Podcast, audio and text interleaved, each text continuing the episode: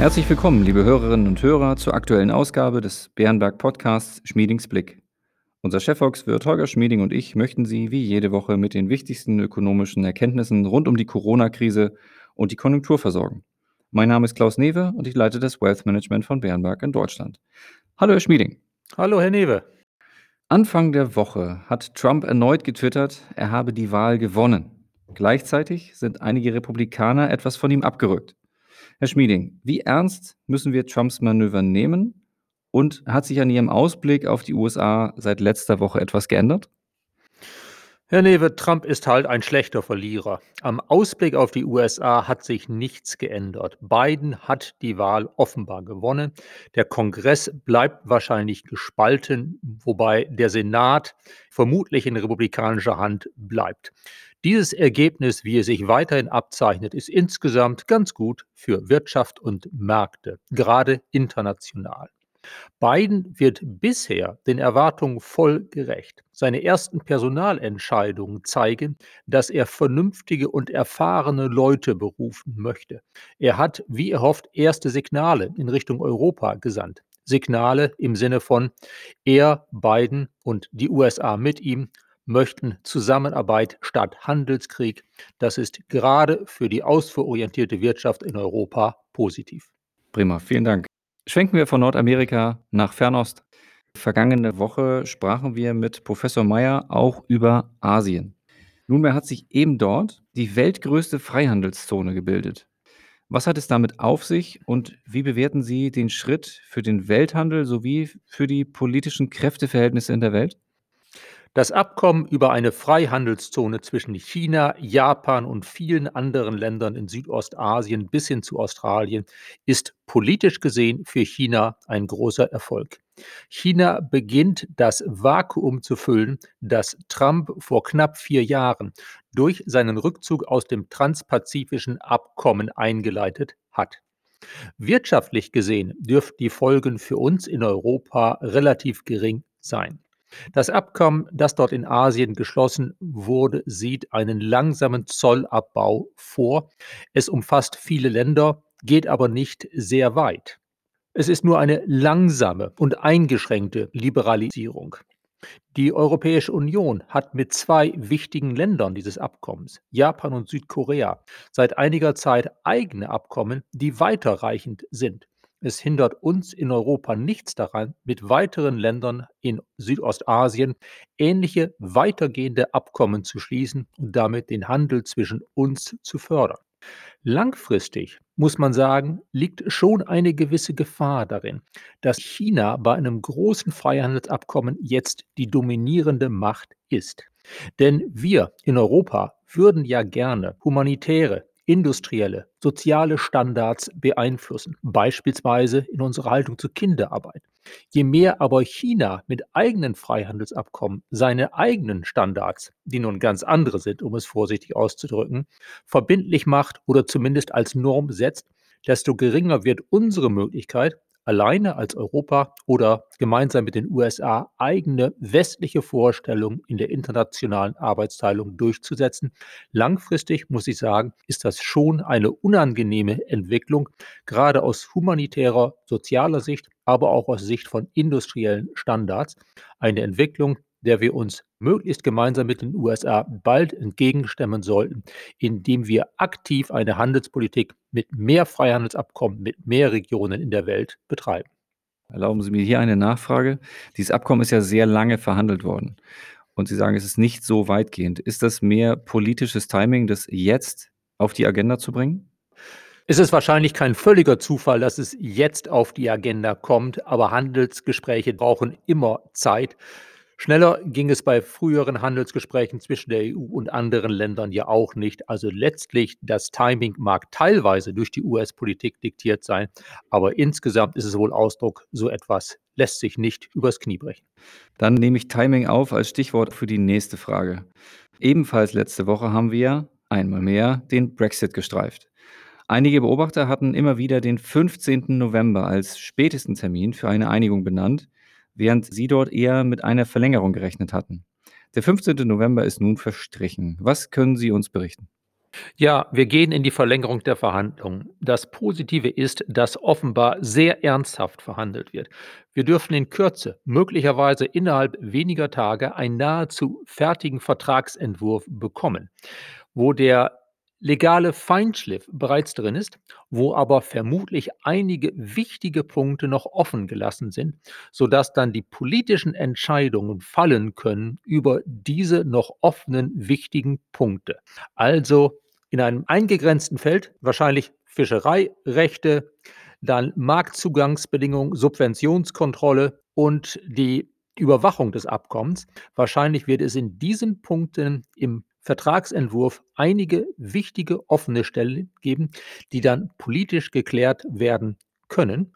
Ob es politisch geklärt wird, ist weiterhin offen. Aber dass die Unterhändler eben so weit sind, dass sie einen fast fertigen Vertragsentwurf vermutlich in Kürze haben, das nährt die Hoffnung, dass es am Schluss doch einen Deal geben kann vor dem Austritt Großbritanniens aus dem gemeinsamen Markt zum Jahresende. Lassen Sie uns als letzten Themenblock auf die Europäische Zentralbank blicken. Sie hat letzte Woche ihr Forum on Central Banking abgehalten.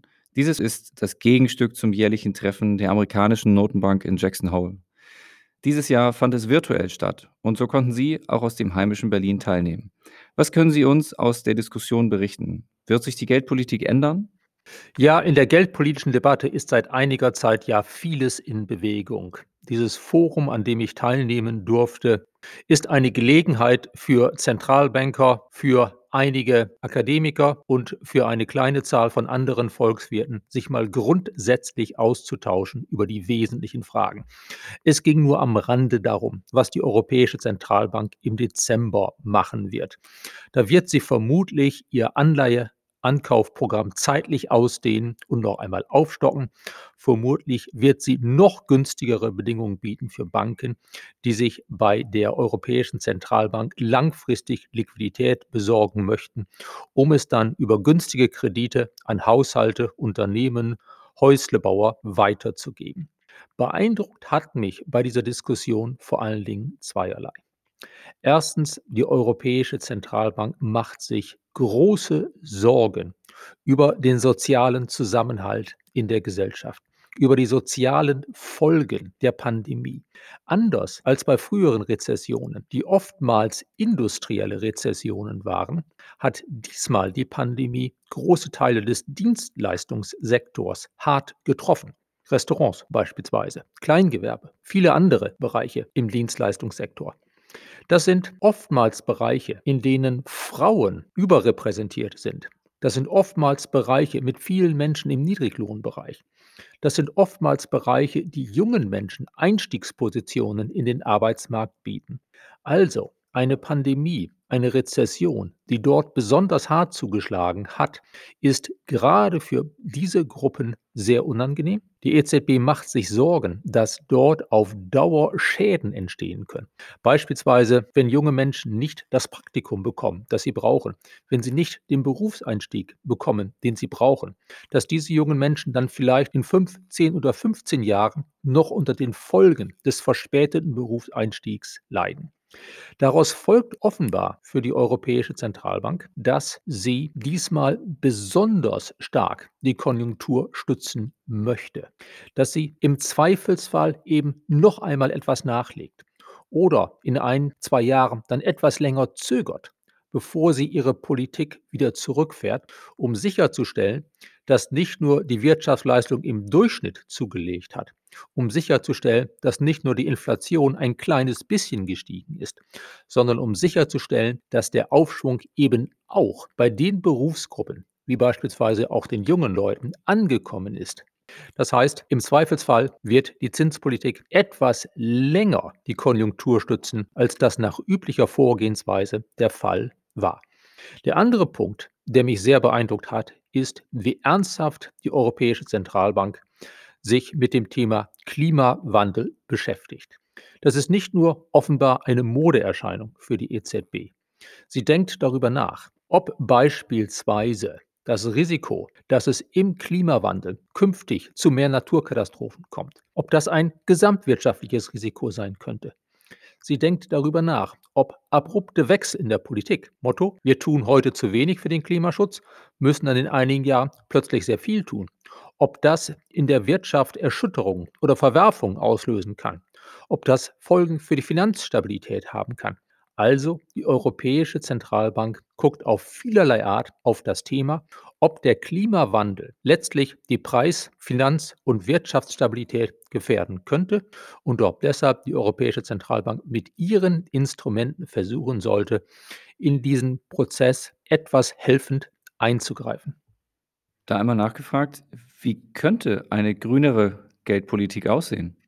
Es gibt natürlich nicht eine wirklich grüne Geldpolitik, aber die Europäische Zentralbank trägt erheblich dazu bei, die Finanzierungsbedingungen der Wirtschaft zu steuern. Sie wird wahrscheinlich in einiger Zeit versuchen, diese Finanzierungsbedingungen gerade für Unternehmen, die grün sind, die beispielsweise dazu beitragen, den CO2-Ausstoß zu vermindern, dass diese Unternehmen relativ günstige Finanzierungsbedingungen bekommen. Sie kann dies vielleicht dadurch tun, dass sie Anleihen dieser Unternehmen in ihrem internen Rating etwas besser bewertet als Anleihen anderer Unternehmen, damit sie diese Anleihen etwas stärker, als es sonst der Fall wäre, berücksichtigt wenn es darum geht, Anleihen von Unternehmen zu kaufen oder auch wenn es darum geht, welche Anleihen die Europäische Zentralbank akzeptiert als Pfand, wenn Banken sich bei der EZB Mittel besorgen wollen.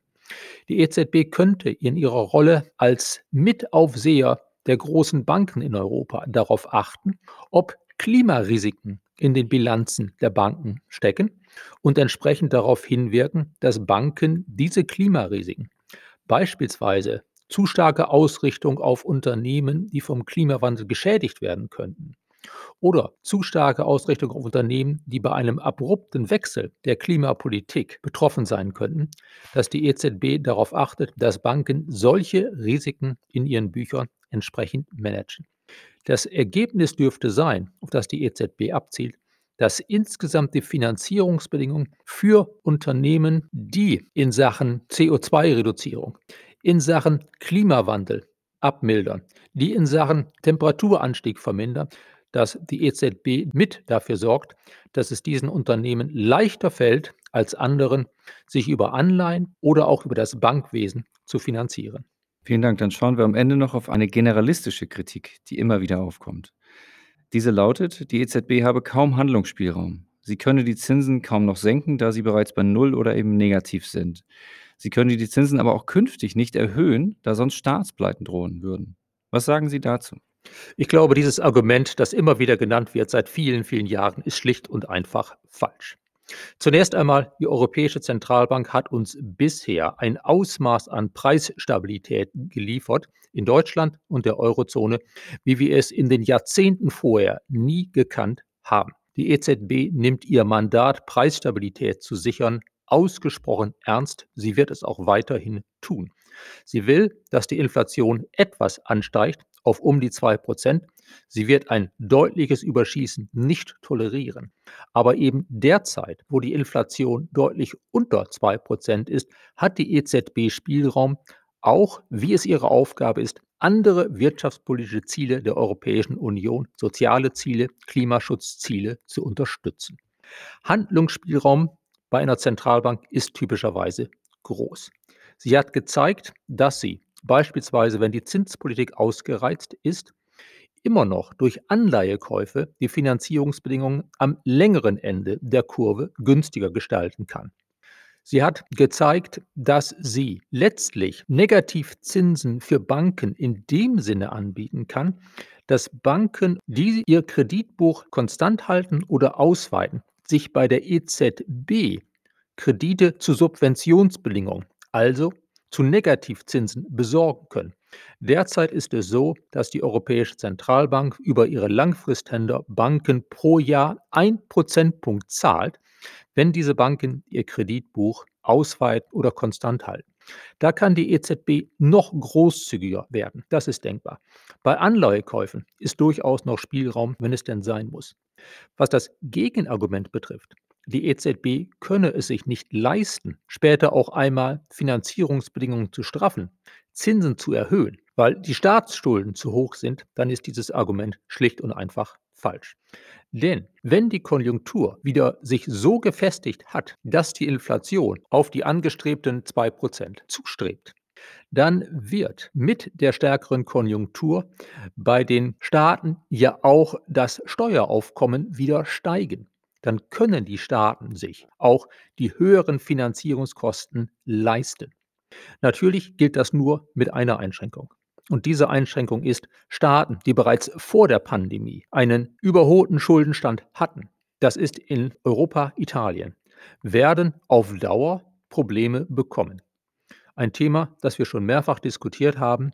Mit höheren Zinsen können gute Unternehmen problemlos leben. Höhere Zinsen wird es nur geben bei besserer Konjunktur. Mit höheren Zinsen können vernünftig finanzierte Staaten gut leben. Deutschland, Frankreich, Österreich, alles kein Problem.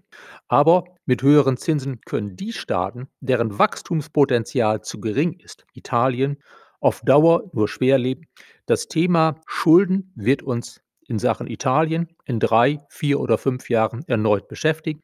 Das Thema höhere Schulden wird uns in einigen Jahren auch beschäftigen müssen für einige Unternehmen, die jetzt nur dank hoher Schuldenaufnahme durch die Pandemie kommen. Also nicht insgesamt, aber in Einzelfällen wird es schon so sein, dass höhere Finanzierungskosten in der Zukunft zu Problemen führen. Aber da es sich um Einzelfälle handeln dürfte und nicht um ein generelles Problem, ist das nichts, was die künftige Geldpolitik der Europäischen Zentralbank nennenswert einschränken dürfte. Lieber Herr Schmieding, ich danke Ihnen sehr für Ihre Einschätzung sowie für Ihr Plädoyer für die EZB-Politik. Gerne. Liebe Hörerinnen und Hörer, vielen Dank für Ihr Interesse. Wir hoffen, es hat Ihnen gefallen und Sie empfehlen uns weiter. Wenn Sie Fragen oder Anregungen haben, schreiben Sie uns gerne eine E-Mail an schmiedingsblick.bernberg.de. Bleiben Sie gesund und bis kommende Woche.